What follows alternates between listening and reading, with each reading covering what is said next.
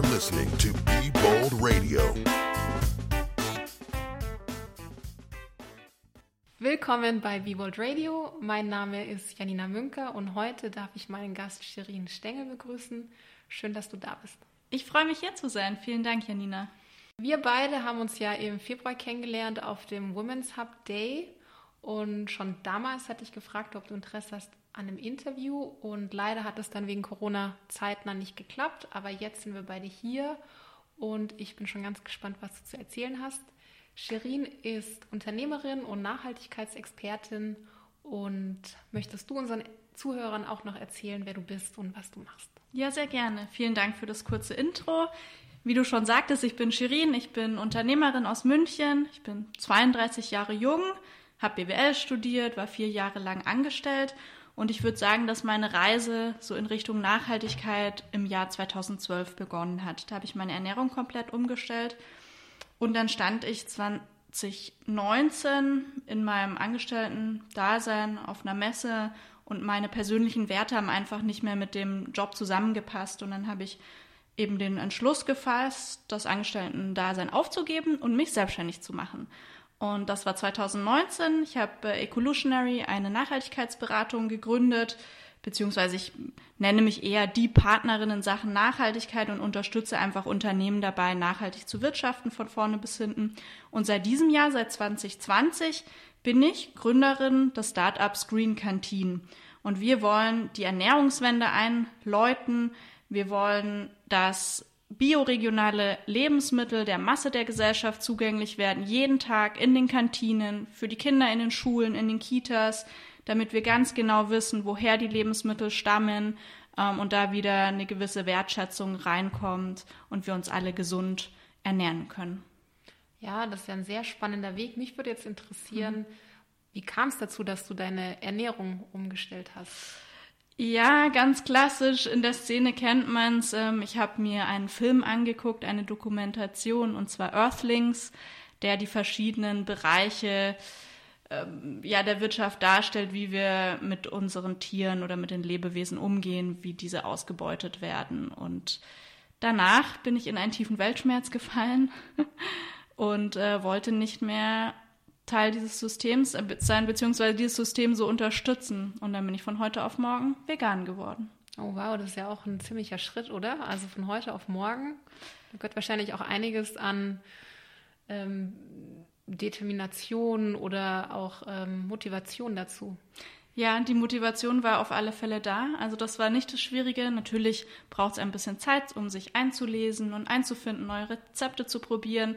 Ähm, aber es war eigentlich ein total spannender Prozess, auch einfach mal die ganzen Packungsbeilagen zu lesen, die Inhaltsstoffe, was ist denn eigentlich in den ganzen Convenience-Food-Sachen drinnen, um dann auf den Wochenmarkt zu gehen, wirklich mal nur das reine Gemüse äh, zu kochen und äh, da einfach mal bewusst sich zu ernähren. Und das war eigentlich ein ganz spannender Weg. Ja, das kann ich mir vorstellen. Du hast ja auch erzählt, dass du erst Ecolutionary selber gegründet hast und bist jetzt quasi in einer neuen Mission unterwegs mit Green Canteen. Und wie kam es dazu, dass du da zugestoßen bist zu der Truppe, die Green Canteen angefangen hat? Genau. Also kurz zu Ecolutionary, das war so ja der erste Schritt ähm, meines Weges in Richtung Selbstständigkeit. Und das war jetzt kein klassisches, klassisches Start-up, weil Startups sind ja super innovativ und skalierbar und diese in Anführungszeichen Nachhaltigkeitsberatung ist ja eher eine kleinere Geschichte. Ich muss aber sagen, ich habe super viel dabei gelernt, wie man eine Marke aufbaut, sehr viel über mich selbst, Selbstorganisation. Aber ich hatte eben nur diesen begrenzten Wirkungsgrad. Und dann war schon in mir nach einem Jahr dieser Wunsch nach mehr. Ich habe gespürt, ich bin für was Größeres gemacht, beziehungsweise ich will einfach noch mehr erreichen auf diesem Planeten. Und so offen wie ich bin, habe ich dann eben die Petra kennengelernt, die Initiatorin von Green Canteen. Und wir waren uns eigentlich relativ schnell klar, dass ähm, ich das Projekt Vollzeit mit vollster Energie vorantreiben werde, weil es genau dieser Hebel ist, den ich mir gewünscht habe. Normalerweise in Deutschland werden pro Tag 18 Millionen Gerichte in der Gemeinschaftsverpflegung ausgegeben. Und das ist natürlich enorm. Wenn man da reinkommt und was Positives bewirken kann, kann ich Millionen von Menschen ansprechen und auch in der Landwirtschaft, äh, Ernährung generell, Aufklärung und so weiter, Klimaschutz ziemlich viel bewirken. Und so ähm, war das dann im Januar der Fall. Ja, Wahnsinn, klingt wirklich total spannend. Und ich glaube, es ist so, wenn man sich mal auf den Weg macht und sich treu bleibt mit dem, was man möchte, dann trifft man automatisch Leute, die auch ähnlich ticken und die auch ähnliche Werte haben. Und deswegen hast du dann wahrscheinlich auch dann die Petra kennengelernt und dann genau. fühlt sich oft eins zum anderen, wenn man dann mal den Mut hat, loszugehen. und in unserem Podcast geht es ja auch über Wagemut. Und an welcher Stelle hat Wagemut deinem Leben eine entscheidende Wendung gegeben? Also vorneweg vielleicht ganz kurz, ich bin ziemlich behütet aufgewachsen und hatte schon immer ein sehr ausgeprägtes Sicherheitsbedürfnis. Also ich war nie die Studentin, die gesagt hat, ich will unbedingt ein Unternehmen gründen. Nee, für mich war immer fein, angestellt zu sein, einen sicheren Job zu haben, der mir Spaß macht. Und so zurückblickend, glaube ich, war das erste Mal, dass ich so richtig mutig war nach dem Bachelorstudium. Ich habe sehr lange zu Hause gewohnt und ich habe damals beschlossen, ich möchte drei Monate ganz allein eine Asien-Backpacking-Reise unternehmen. Und es war damals schon super besonders. Also allein als Mädchen Asien fernab, man wusste nicht. Und ich muss sagen, natürlich hatte ich auch ein paar irgendwie blöde Situationen oder auch hier und da mal Heimweh, aber an sich war es eine ganz wundervolle Erfahrung. Ich habe einfach gemerkt, wenn man mutig ist und sich was traut, dass man belohnt wird. Und ich blicke immer noch auf diese wundervollen Monate äh, ganz, ja, glücklich zurück.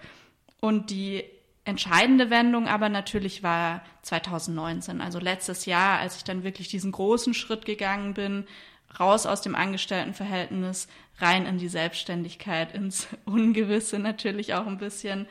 Ähm, und das war der beste Schritt, den ich hätte gehen können. Also ich bin seitdem so glücklich und frei wie noch nie zuvor. Wow, das ist, das ist schön zu hören. Also ich finde es immer sehr ähm, bewundernswert, wenn Menschen sich trauen, selbstständig zu machen, gerade mit einem Thema, was ihnen so am Herzen liegt wie dir. Und ich kann auch spüren, dass dich das alles sehr, sehr bewegt.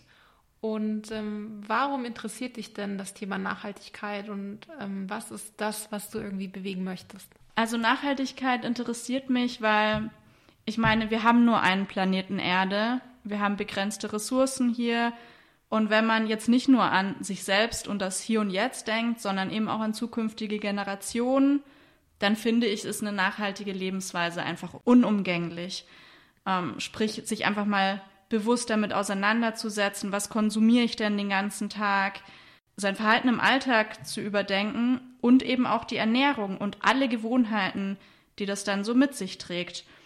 Und was mich genau daran interessiert, ist tatsächlich wirklich der große Bereich der Ernährung. Also was wir essen, woher die Le Lebensmittel stammen, sprich, das ist dann eben auch die Landwirtschaft, wie wird das angebaut, im Umgang mit Natur und Tieren, werden Menschen vielleicht sogar ausgebeutet, hatten wir jetzt aktuell in den Medien die Skandale mit Tönnies und so weiter.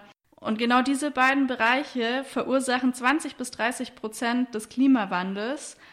Und ich bin der Meinung, dass wir, jeder Einzelne kann etwas bewegen und wir essen jeden Tag, dreimal am Tag normalerweise. Und ich finde, jeder Kassenzettel ist einfach auch ein Stimmzettel, was wir mittags in der Kantine essen oder abends im Restaurant oder in, in der Früh zu Hause. Und deswegen finde ich, kann man mit diesen Bereichen extrem viel verändern.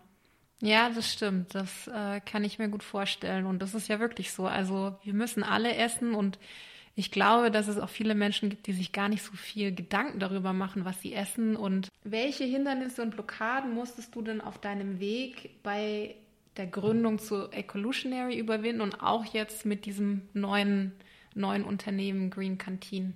Mhm.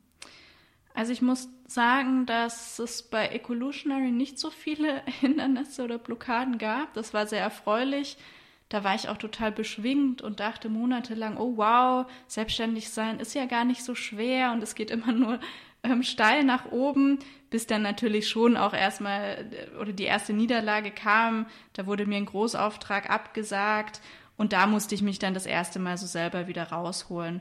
Bei Green Canteen, weil es ja jetzt wirklich auch um ein skalierbares Startup geht, sind die Hindernisse da ähm, viel stärker zu spüren. Da gibt's wöchentliche Ups and Downs und Selbstständigkeit ist einfach eine Achterbahnfahrt.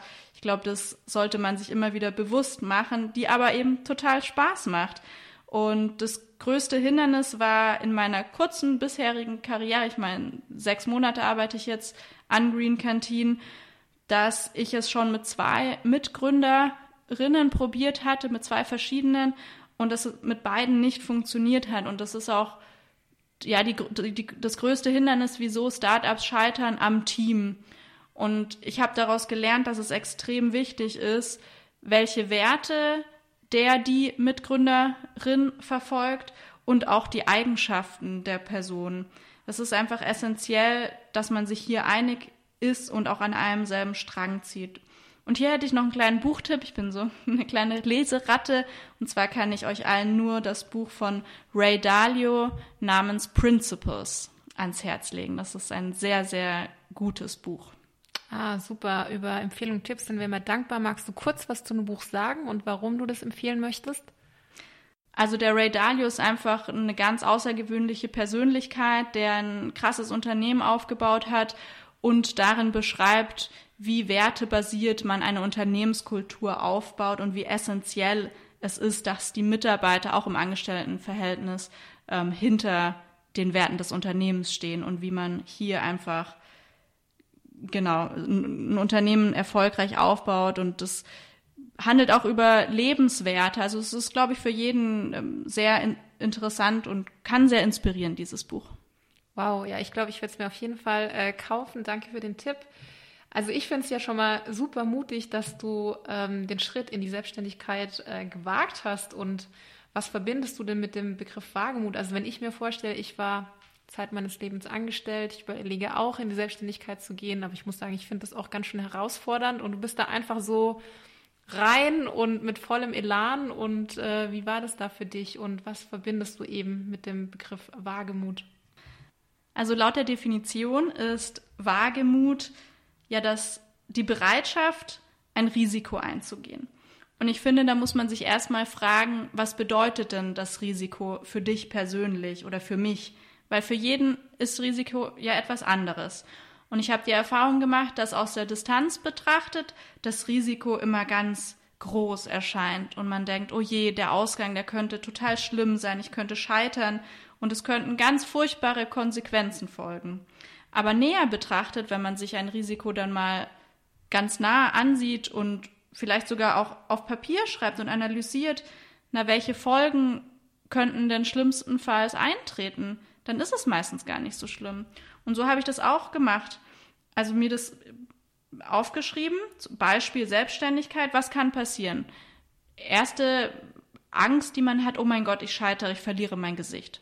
Aber zweitens, näher betrachtet, naja, das Konzept geht nicht auf, okay, ich habe die Zielgruppe falsch eingeschätzt, dann habe ich die Option, das Konzept zu adaptieren. Ich habe die zweite Option, es vielleicht ich habe eine ganz neue Idee und versuche mich äh, woran anders. Oder drittens mal, ich gehe zurück ins Angestelltenverhältnis oder gehe mal kellnern.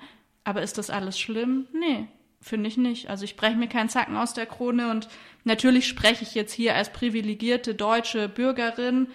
Ähm, das müssen, muss man schon auch erwähnen. Wir haben einfach einen Sozialstaat, der uns auffängt. Und deswegen kann ich einfach nur jeden dazu ermutigen, diesen Schritt aus der Komfortzone herauszugehen weil das Leben einfach zu kurz ist, um es nicht zu wagen. Ja, das hast du sehr schön gesagt. Ich krieg schon fast Gänsehaut jetzt.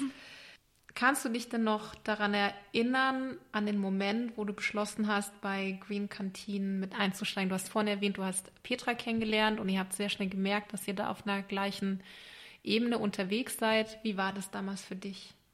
Genau, also ich hatte ja im Januar die Petra kennengelernt und sie hatte mir, so wie sie ist, eine ganz, ähm, sie hat eine ganz tolle Aura von Green Canteen, von der Idee berichtet, vom Konzept und ich war sofort begeistert. Ich habe sofort gemerkt, dass das Konzept einfach zu mir passt, also mit der Ernährung, mit der Landwirtschaft und einfach meine Lebensvision auch, auch widerspiegelt, weil ich einen größtmöglichen Impact haben möchte. Und mit der Gemeinschaftsverpflegung habe ich eben diesen großen Hebel und dann war uns das direkt in unserem Termin. Ich saß einen ganzen Nachmittag eigentlich bei ihr zu Hause. Wir haben uns prächtig unterhalten, verstanden, gelacht. Es war harmonisch und es hat sich einfach gut angefühlt. Also es war tatsächlich im ersten Moment eine Bauchentscheidung.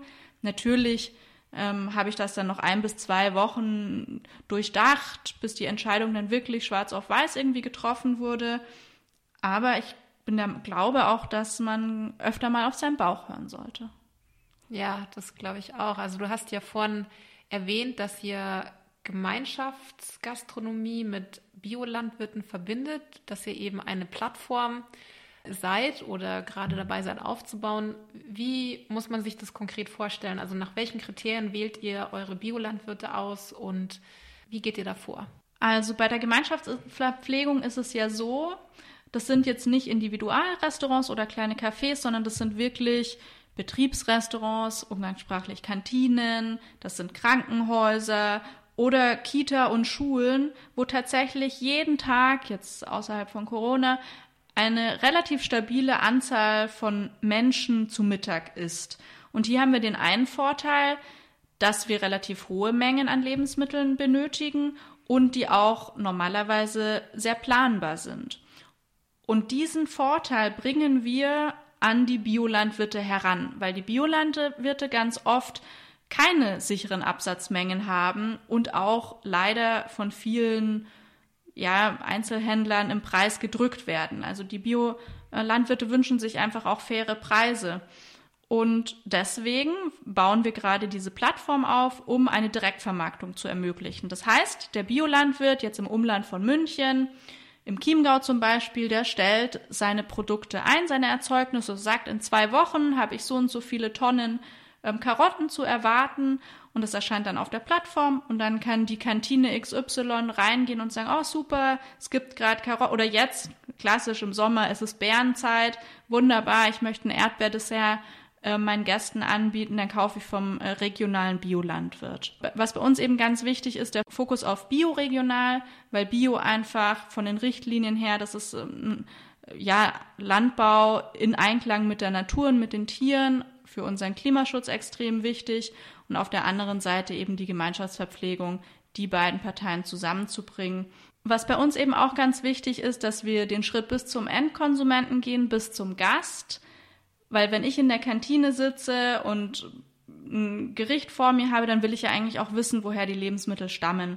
Und da wollen wir eine emotionale Verbindung herstellen, dass auch der Landwirt mal in die Kantine kommt, dass man im Intranet oder auf der Homepage der Kantine sich ein Video angucken kann zum Hof, zum Bauern, zu den Tieren, ähm, über die Felder blicken kann und da einfach wieder diese Menschlichkeit reinzubringen und die Nähe zu gucken, was haben wir im Umfeld, in der Region, was können wir damit kochen und nicht irgendwie die Tomaten im Winter aus dem Ausland herzubringen. Ich habe auch gelesen auf eurer Website, dass es ausländische Pioniere gibt, zum Beispiel den dänischen Spitzenkoch Mikkel Karstadt, der bereits in Dänemark das lebt, indem er gesundes, nachhaltiges Kantinenessen zu günstigen Preisen anbietet. Wie habt ihr den zum Beispiel gefunden und gibt es zum Beispiel auch in Deutschland ähnliche innovative Vordenker?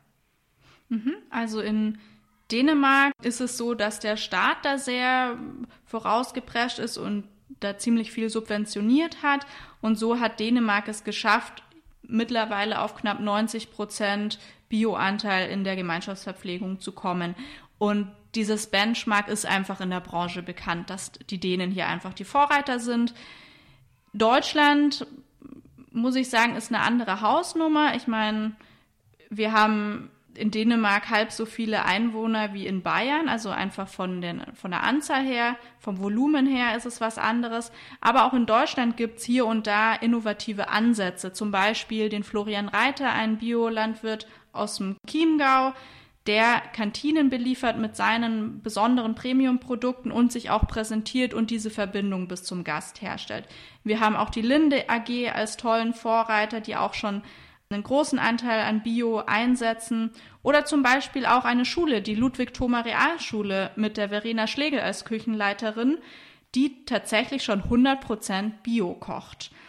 Aber man muss sagen, dieses holistische Konzept, wie wir es bei Green Canteen andenken, dass auch der komplette Bestellprozess abgewickelt wird, ähm, das existiert so in Deutschland noch nicht. Und da werden wir mit Green Canteen dann der Pionier der Bewegung in Deutschland, was natürlich super schön wäre.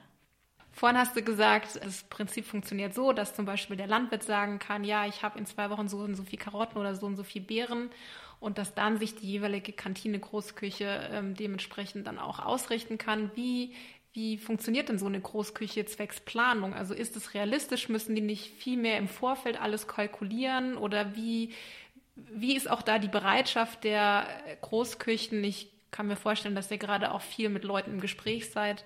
Kannst du uns darüber was erzählen? Na klar. Also man muss sagen, dass die Zielgruppe sehr divers ist. Es kommt ganz drauf an, was es für ein Betrieb ist. Also es gibt ja riesengroße Betriebe, die irgendwie 15.000 Menschen am Tag verpflegen. Es gibt aber auch kleinere Kitas oder Schulen, die vielleicht mal nur 50 Kinder verpflegen. Und deswegen kommt es ganz drauf an. Aber ja, es wird tatsächlich teilweise Monate im Voraus, wenn nicht sogar manchmal sogar ein Jahr im Voraus geplant, was denn dann genau am 11. Juli 2021 gekocht wird. Und da brauchen wir natürlich schon auch ein bisschen, müssen wir Kompromisse eingehen, um da ein bisschen flexibler agieren zu können. Also äh, es wäre natürlich der Optimalfall, dass wir alle als Partner zusammenarbeiten und genau vom Gegenüber dann von der Gemeinschaftsverpflegung eine gewisse Flexibilität auch kommt. Unser langfristiges Ziel ist aber, dass auch die Plattform den Bedarf aufnimmt, komplett, also was dann die Kantine äh, im Juli, im August und so weiter in jedem Monat auch einfach an Bedarf hat und das transparent weiterzugeben an die Biolandwirte, damit die zum Beispiel ihre Anbauplanung entsprechend ausrichten können.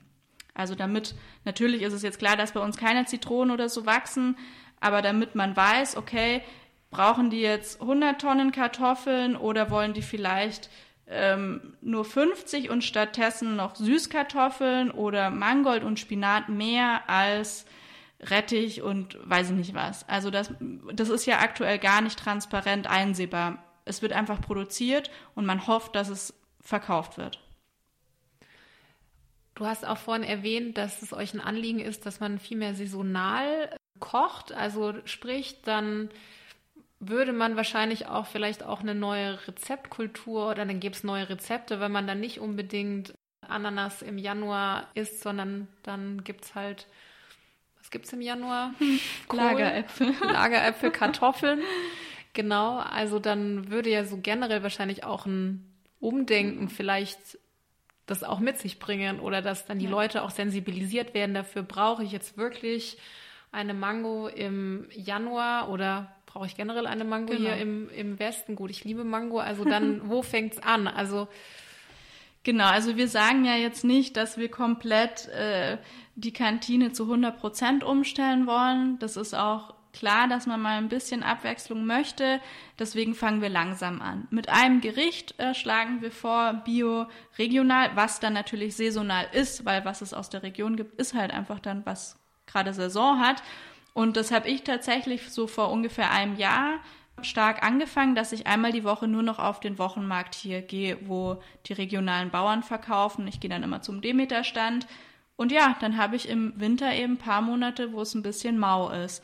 Und da muss man kreativ werden. Und das geht. Also natürlich, und freut man sich dann einfach extrem, wenn der erste Rhabarber als Gemüse stimmt, ist es, aber Obst süß so kommt und jetzt die Bärenzeit, einfach diese Freude auch und wie dieses Bewusstsein, was denn gerade Saison hat, weil ich glaube, ganz viele wissen das heutzutage gar nicht mehr. Und ähm, deswegen wird auch unsere Plattform Menüvorschläge bieten und präsentieren.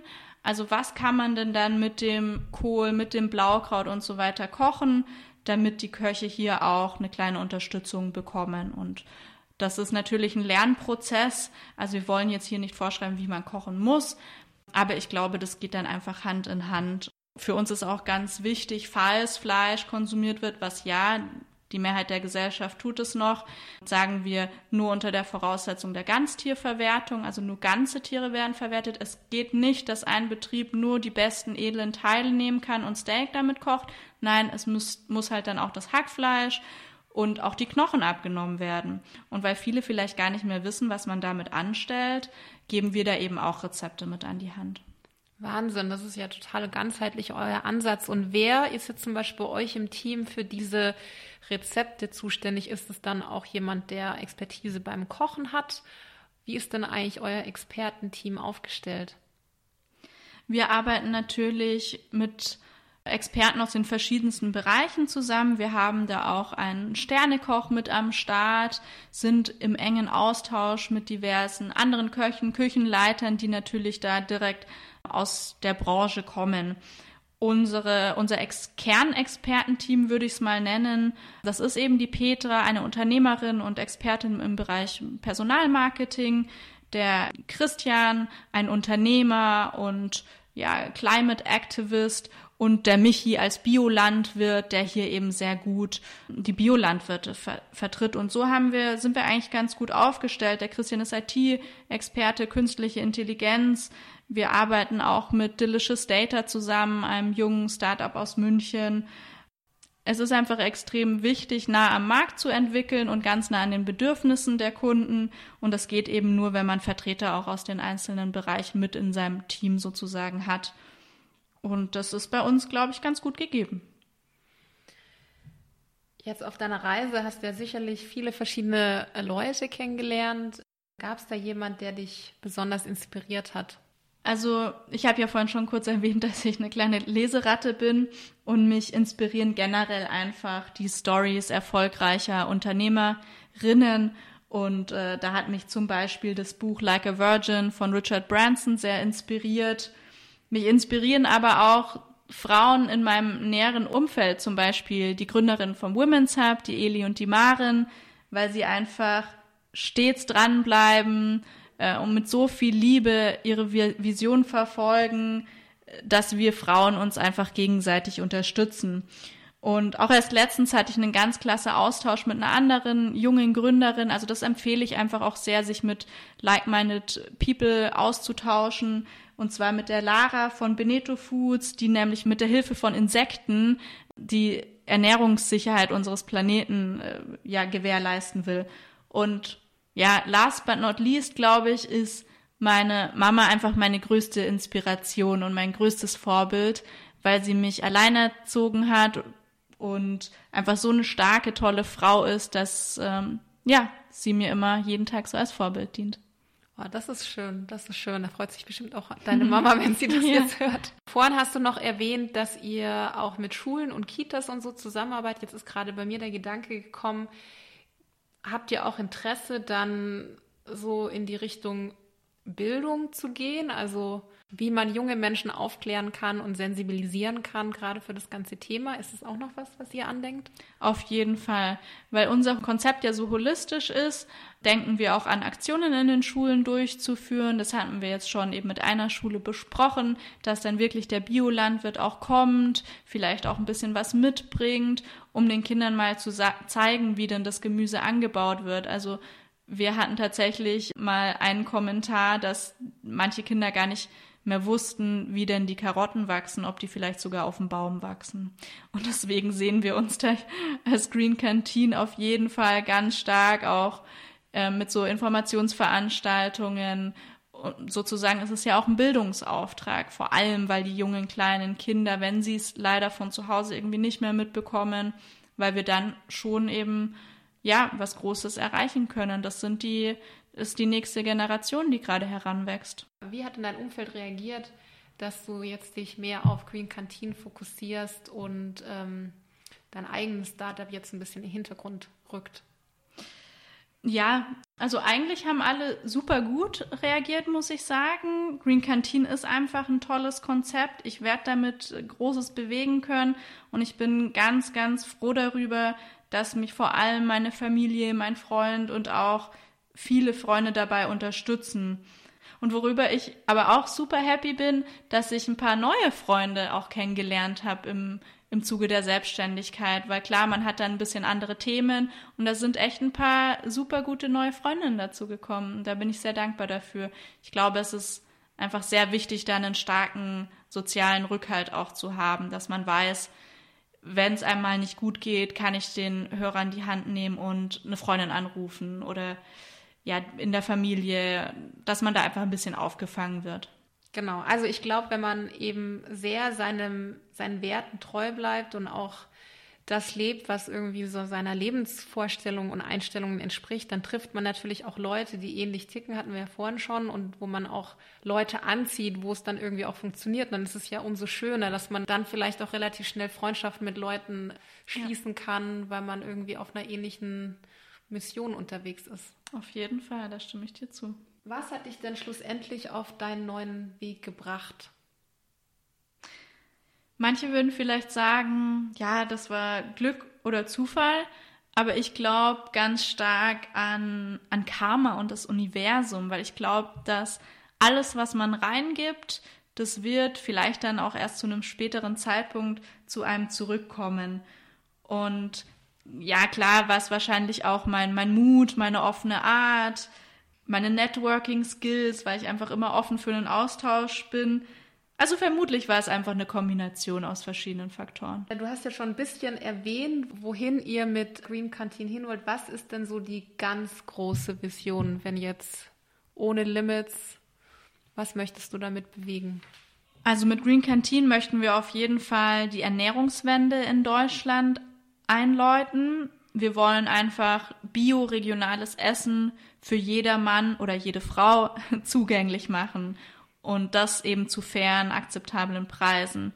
Für die Gesundheit unserer Gesellschaft, für unsere Umwelt und für die Tiere. Und letzteres liegt mir persönlich halt auch einfach sehr am Herzen, automatisch, weil natürlich Biofleisch aus artgerechter Tierhaltung ist natürlich teurer als ja das konventionelle dann wird es ganz automatisch so sein, dass ähm, man die tierischen Produkte reduziert, sprich weg vom Massenanbau, weg von der Massentierhaltung, sondern für eben ein glückliches Miteinander mit allen Lebewesen auf einem intakten Planeten Erde. Und das ist so die große Vision. Ja, klingt nach einer sehr schönen Vision. Du hast ja vorhin schon erwähnt, dass, ein, dass es bei Evolutionary alles relativ smooth gelaufen ist und dass es bei Green Canteen aber durchaus auch einige Ups und Downs gibt. Was ist denn da gerade so die größte Herausforderung auf diesem Weg?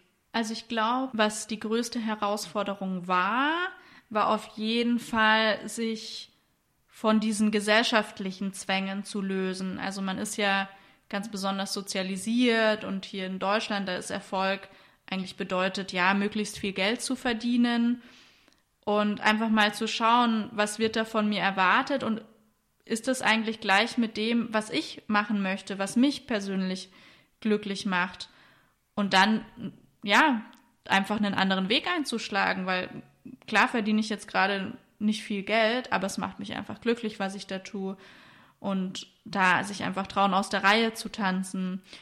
Und was immer noch eine große Herausforderung, was auch immer mal wieder kommt, sind einfach die Ängste, die man hat. Die kann ich auch immer noch nicht abschalten, aber diesen Ängsten in die Augen zu blicken, sich nicht blockieren zu lassen von der Angst, sondern einfach Vertrauen zu haben, dass schon alles einfach gut wird und auch in Durchstrecken Ausdauer zu beweisen, Niederlagen einzustecken und trotzdem den Mut zu haben, weiterzumachen. Ja, ich glaube, das ist die größte Herausforderung, aber auch eine ganz spannende Herausforderung und diese zu meistern. Ich denke auch, dass jeder seinen eigenen Erfolg irgendwie definieren muss, was für einen wichtig ist. Und ich kann das gut nachvollziehen. Also gerade in einem Land wie Deutschland, wo man auch sehr darauf äh, reduziert wird, was man macht. Also wenn ich mir überlege, egal wo man hinkommt, die meisten Leute fragen doch immer, was arbeitest du und wo arbeitest du? Und ich habe mir irgendwann mal angewöhnt, die Leute nicht unbedingt das zu fragen, sondern vielleicht auch zu fragen, was hat dich bewogen, deinen aktuellen Job irgendwie zu wählen oder vielleicht auch was komplett anderes zu fragen, weil ich finde es auch so ja. schade. Ich glaube, da gibt es andere Länder, wo man gar nicht so sehr auf ja. über den Job reduziert wird. Und total. ich ähm, finde es schön, dass du sagst, das macht dich total happy und das ist das, was dich irgendwie erfüllt und dass du da auch auf dem richtigen Weg bist. Und Jetzt nochmal zu der Frage, weil wir ja viel über Erfolg geredet haben. Was bedeutet denn erfolgreich für dich zu sein? Also Erfolg definiert sich für mich persönlich jetzt nicht unbedingt an dem monetären. Also ich brauche nicht den Porsche in der Garage stehen haben, sondern für mich bedeutet Erfolg, etwas kreiert zu haben, das Bestand hat. Und ich persönlich, ich will einfach einen positiven Einfluss auf unsere Ernährung haben, wie wir und welche Lebensmittel wir konsumieren und ganz besonders eben die Wertschätzung der Tiere, der Lebensmittel, der Umwelt. Und mit Green Canteen möchten wir einfach so vielen Menschen wie möglich den Zugang zu bioregionalen Gerichten ermöglichen und natürlich die Ökolandwirtschaft fördern. Ich finde es mega cool, dass du nicht fragst, was machst du auf einer Party. Ich frage das auch nicht. Ich frage immer, was ist deine Leidenschaft? Ja, genau. Oder wenn man dann irgendwie sagt, du, ich würde viel lieber wissen, so welchen Film hast du letztens ja. gesehen, der dich inspiriert hast, oder können wir vielleicht nicht über dieses Thema reden? Ja, ich sehe das ähnlich mit dem Erfolg. Also ich glaube, für mich bedeutet Erfolg im Einklang mit dem zu leben, was mir wichtig ist. Ja. Und das gilt es halt rauszufinden. Und mhm. äh, da hat jeder absolutes Recht auf seine individuelle Definition. Ich bin noch dabei herauszufinden, wo es bei mir hingeht, aber ich finde mhm. das wirklich, ich finde es super spannend, dass du irgendwie diesen Weg gegangen bist. Und man sieht ja auch, man fängt mit einer Sache an, die einen irgendwie anspricht und dann geht eine neue Tür auf und dann, wer weiß, wo du in fünf Jahren stehst oder in zehn Jahren. Vielleicht ist Green Canteen weltweit das äh, mhm. Role Model für alle Kantinen dieser Welt. Wer weiß. Das wäre toll. Wann hast du das Gefühl, es für dich geschafft zu haben? Also ich muss sagen, ich bin ja mittlerweile totaler Fan davon, so eine Vision zu formulieren und auch klar vor sich zu haben, auch gerne mit Zahlen hinterlegt. Haben wir bei Green Canteen tatsächlich auch. Und diese Vision breche ich mir dann runter auf Jahresziele, auf Monatsziele, auf Wochenziele und auch auf meine Tagesziele. Und deswegen, ich habe, ich arbeite mit dem Bullet Journal und dann habe ich jeden Tag so meine, meine kleinen Ziele und am Ende des Tages habe ich ganz oft das Gefühl, wow, ich habe es geschafft, was ich mir heute vorgenommen habe und ich bin meiner Vision einen Schritt äh, näher gekommen. Und klar könnte ich jetzt sagen, okay, wenn wir unsere Vision erreicht haben, 30 Prozent bioregionale Lebensmittel in der Gemeinschaftsverpflegung und wenn Green Canteen ein bekanntes Unternehmen ist und man weiß, wofür es steht, dann habe ich das Gefühl, es geschafft zu haben.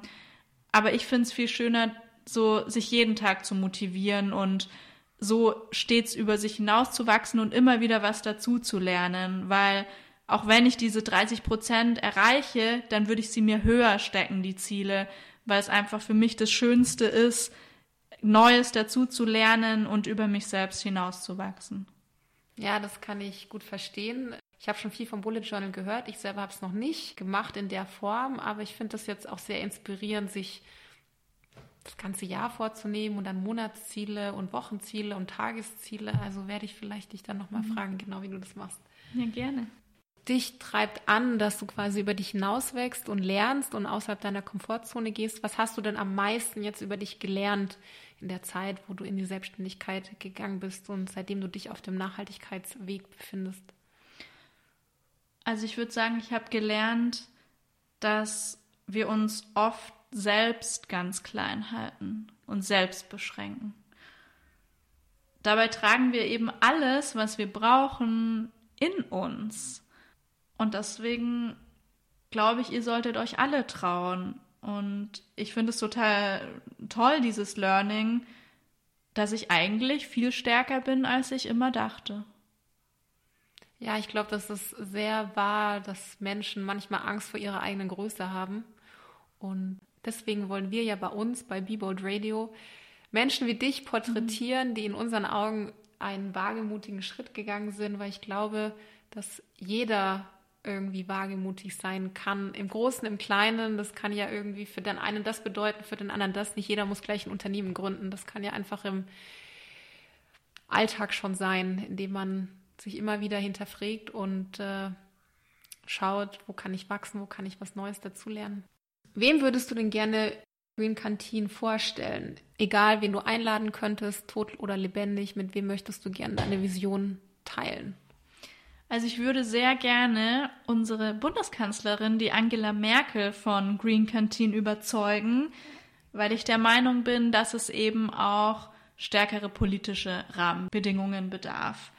Vor allem eben im Bereich Ernährung und Landwirtschaft. Wir brauchen gezielte Subventionen, um dem Höfe sterben entgegenzuwirken. Also vor allem die kleinen und mittelständischen oftmals Familienbetriebe, die brauchen Unterstützung und wir brauchen auch höhere Mindeststandards, finde ich, wenn es um die Haltung von Nutztieren geht.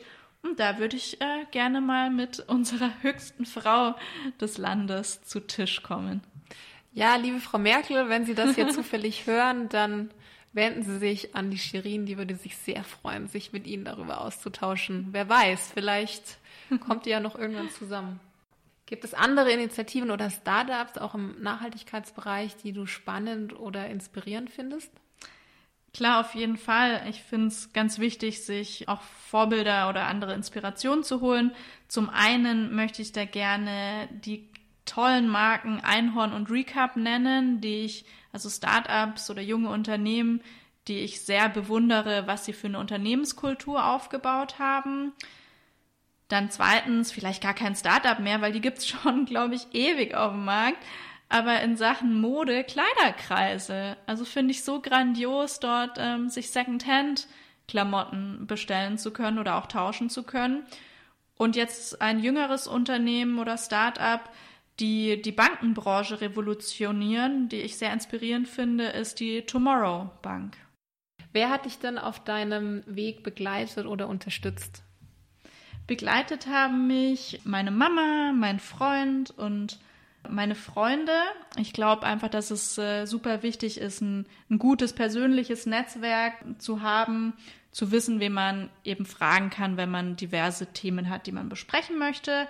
Zudem habe ich eine ganz tolle Mastermind-Mädelsgruppe, in der wir uns gegenseitig unterstützen und wöchentlich zu unseren Wochenzielen austauschen. Und seit diesem Jahr, dank Corona, hatte auch was Positives, habe ich den Gründer und Geschäftsführer von Recap, den Fabian, als Mentor.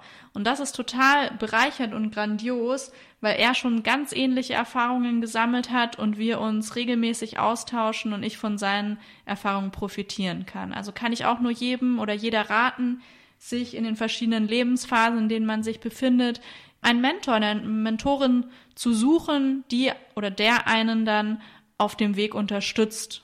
Und so geht es nämlich dann viel, viel einfacher und besser voran. Ja, das habe ich auch schon öfters gehört, dass Mentoren sehr hilfreich sind. Wie hast du den denn gefunden? Oder hast du ihn einfach gefragt, Mensch, Fabian, ich finde toll, was du machst, willst du mein Mentor sein? Oder wie bist du vorgegangen? Also schon als ich Ecolutionary gegründet hatte, 2019, hatten wir uns mal auf einer Veranstaltung kennengelernt und dann, ja, tatsächlich, ich habe es mit meiner Mastermind-Gruppe besprochen, oh, ich bräuchte jetzt mal einen neuen Mentor, am besten jemand, der so ein cooles Unternehmen aufgebaut hat, vielleicht bestenfalls noch mit digitaler ähm, Komponente. Ja, und da ist mir der Fabian eingefallen und dann habe ich ihn tatsächlich einfach, dreist wie ich bin, angeschrieben und da bei Recap gerade Kurzarbeit angesagt war, wegen Corona, hatte ich das Glück, dass er ein bisschen mehr Zeit hatte als sonst und zugesagt hat, diese tolle Mentoren-Mentee-Beziehung. Wahnsinn.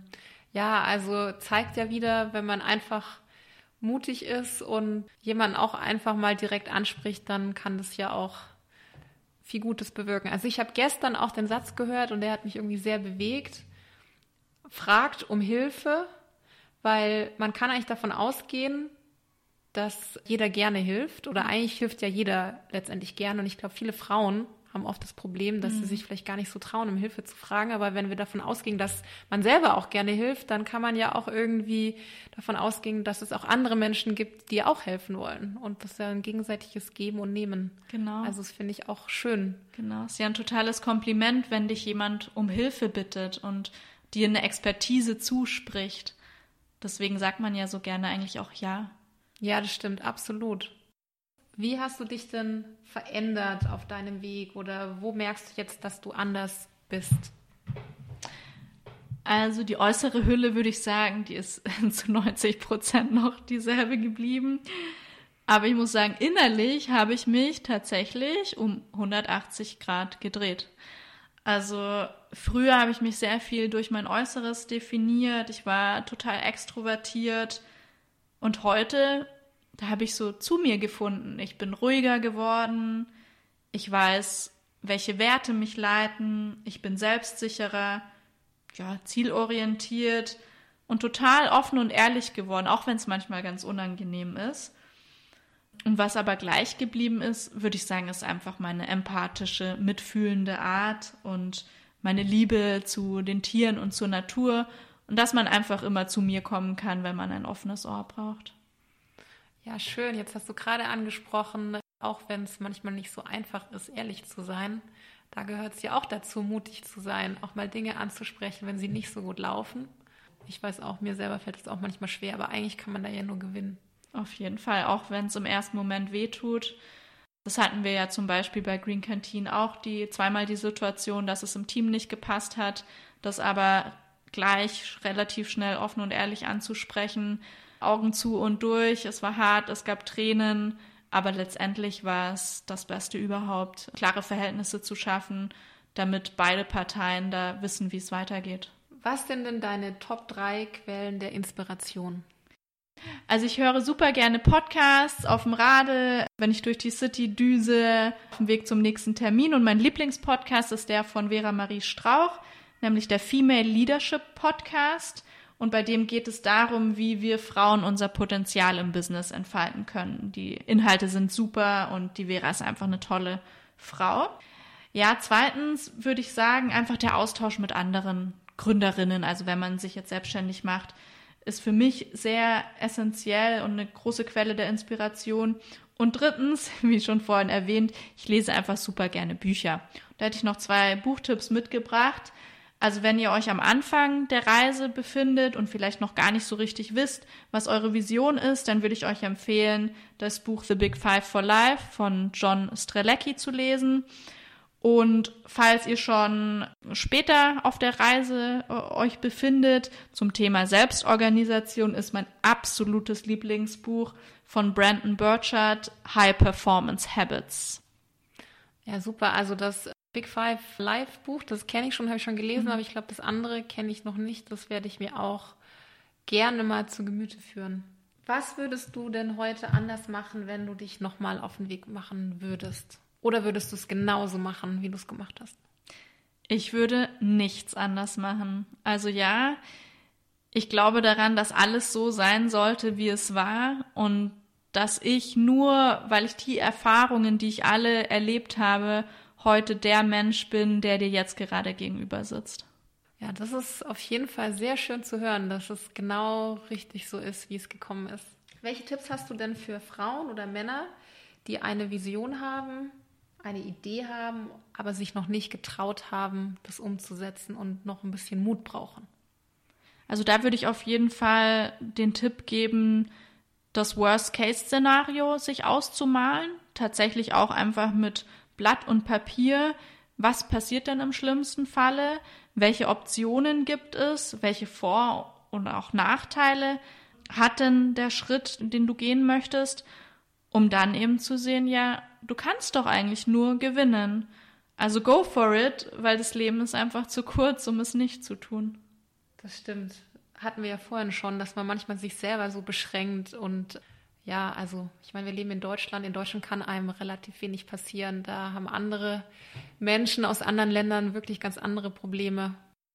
Wie kann man denn deine Vision verbreiten? Also wie kann man euch mit Green Canteen unterstützen?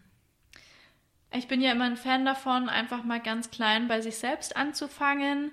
Also, wenn du das gerade hörst, dann guck doch das nächste Mal, wenn du in der Mensa oder in der Kantine bist, ob ihr schon ein bioregionales Menü habt. Falls ja, dann gerne zu diesem greifen. Ich hoffe, es schmeckt.